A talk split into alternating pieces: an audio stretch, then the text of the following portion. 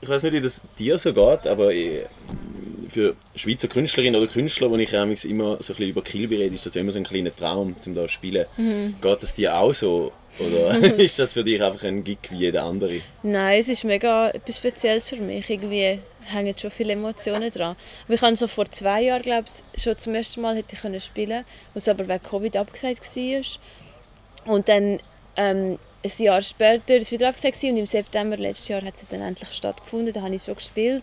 Und von dem her, dass sich so, dass sich das mit Covid so in die Länge gezogen hat, ähm, hat dann äh, habe ich mich ein bisschen daran gewöhnt und mittlerweile, also jetzt bin ich überhaupt nicht mehr nervös als sonst oder so, aber Kill Bill liegt mir mega am Herzen voll. Mhm.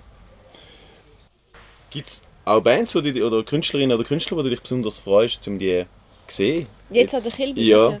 Ähm, ich habe ehrlich gesagt das Jahr gar nicht so das Programm angeschaut, weil ich mich irgendwie so ein bisschen treiben lassen Aber es ist ein Freund von mir, der heißt Quentin ähm, ich habe den Namen von seinem Projekt vergessen. Mit seiner Kollegin Albertine machen sie so französische Volkslieder heute Abend. Und auf das freue ich mich natürlich mega. Und gestern sind Freunde von mir aus Genf, Etios, ich weiß nicht mehr welche Zahl, 450 oder so, ja, die haben gespielt. Nicht Dub, nein, es ist mehr so, so Haus, psychedelisch, komische Mischung. Also sind die Leute von Leclerc, die ähm, aber noch mit so mit Typ spielen die so Electronics machen, also mehr so mit einem Sequencer. Und es ist eine mega spannende Mischung, finde ich. Und die, auf die habe ich mich heute gefreut. Und bin ich gestern aber nicht so wirklich in den Club reingekommen, weil es schon so voll war. Ja, das hat mich angekackt. Scheiße. ähm, es gibt einen Liedtitel von dir, der heißt «Ficken Sie sich, Frau Schluchter». Ich finde das selber auch ein mega cooler Song. Aber ich habe irgendwie probiert, ein bisschen rauszuhören, ob es dort irgendeinen speziellen Lyric gibt oder ob es vielleicht mit einem Nachbarschaftskonflikt oder was auch immer zu tun hat oder so. Ähm, aber ich meine, wenn du willst, kannst du mir sagen, was dort hinter dem Titel steckt. Ah, ja, das ist lustig, weil das fragen immer alle. So. Ah, wirklich? Ja, das Nein. ist eine mega dankbare Frage. Nein, aber ich, kann, ich weiß nicht, ob ich es wirklich so genau schon... Ich kann niemandem die wirkliche Antwort geben, weil es gibt wirklich eine Frau Schluchten, die nicht scheiße sind.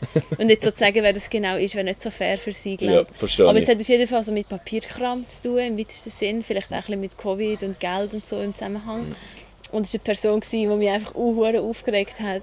Wenn ich so wie so kurz äh, die Hoffnung in die, Hoffnung in die Menschheit verloren habe. für eine kurze Zeit. Und der Text, ich meine, das ist einfach, ich improvisiere meine Songtexte mega oft und ich habe einfach irgendetwas improvisiert. Und es, gibt, es ergibt wie einen Sinn. Ich glaube, es heißt so, ähm, ich finde meine, ich finde meine Worte nicht zum sagen, äh, ich kann es nicht in Worte fassen, zum, zum Ausdrücken, Land besser los von, von so den normalen Sachen. Mhm. Das sage okay. ich, das ist echt mega banal, aber ich habe es halt improvisiert. Ich ja, kann ja. nichts dafür, dass es banal ist. wenn es so ist, wenn es so rauskommt in dem Moment, ist es so. Voll, voll. ja. Ähm, es ist ja jetzt gerade das äh, neue Album rausgekommen, das ist ja quasi so eine Zusammenstellung oder Best of, oder ich weiß auch nicht, wie man das will nennen. Best of! das ist der Traum von jeder Schülerband. ist so Best of. Als erste, erste Platte eine Best of Platte ja, zu machen. Also, endlich habe ich ein Best of, ich habe es geschafft. Ähm, wie ist es äh, zu dem gekommen, oder, dass, die, dass du die Zusammenstellung gemacht hast? Hat es damit zu tun, dass es jetzt irgendwie einfach mal etwas auf Vinyl sollen geben, wo wegkommt ein von der Kassette oder was ist so Geschichte dahinter? Ja, es ist eigentlich genau das. Also ich habe mit, äh, mit dem Sihil von Mongo Show geredet und es war seine Idee, das mal zu machen. Und für mich, also ich finde Kassette ein super cooles Format, weil es billig ist und ein niederschwelliger. Und Vinyl finde ich ultra kompliziert und viel zu teuer. Und er hat dann wie gesagt, es wäre schön, mal eine, eine Platte zu haben von, von meiner Musik. Und ich habe das natürlich dankbar entgegengenommen, dass dass sie sich um das finanzielle Zeug kümmern. Ja, und äh, für mich war es mega, mega gäbig, gewesen, das einfach so zu machen. Cool. Und bei der Auswahl von diesen Songs, wie, wie sind dort vorgegangen? Hast du die können treffen? Haben die zusammen getroffen? Ich konnte die selber können treffen, voll. Cool. Ja, also ich hatte völlig meine, meine komplette Freiheit. Gehabt. Cool. Mhm. Und nach was für Kriterien hast du die denn ausgewählt? Ähm, ich glaube, ich habe mich so ein bisschen gefragt, welche sind die ehrlichsten Songs für mich und welche finde ich nach wie vor irgendwie die, die, die mich am meisten berühren oder und ich finde, ja eben, es ist irgendwie gerade Es ist mega schwierig zu sagen. Es ist eben schon irgendwie eine wichtige Frage, weil ähm, ich habe mir schon recht viele Gedanken dazu gemacht. Es gibt Songs, die ich nicht so cool finde und andere, Mhm.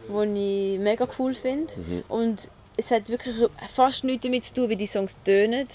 Manchmal finde ich einen Song am coolsten, wo ich nur improvisierte Lyrics habe, wo, wo ich eigentlich gar nicht genau kann wissen oder die Leute nicht ganz können wissen, was es eigentlich heißt. Aber gleich ist für mich die Emotionalität mega klar.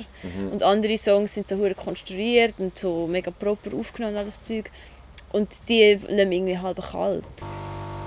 Das bedeutet jetzt aber nicht, dass das äh, quasi eine Verabschiedung von der Kassette wird sein, oder? Dass Nein. jetzt wird die Zukunft auch weiterhin Ja, Kassette voll. Ich geben. denke es schon. Also ich, Kassetten sind für mich ja auch, also ich nehme ja auch auf Kassetten auf die Mhm. Also nicht nur, aber Mhm. das ist für mich ein mega wichtiges Medium in meiner Musik und darum macht es mega viel Sinn.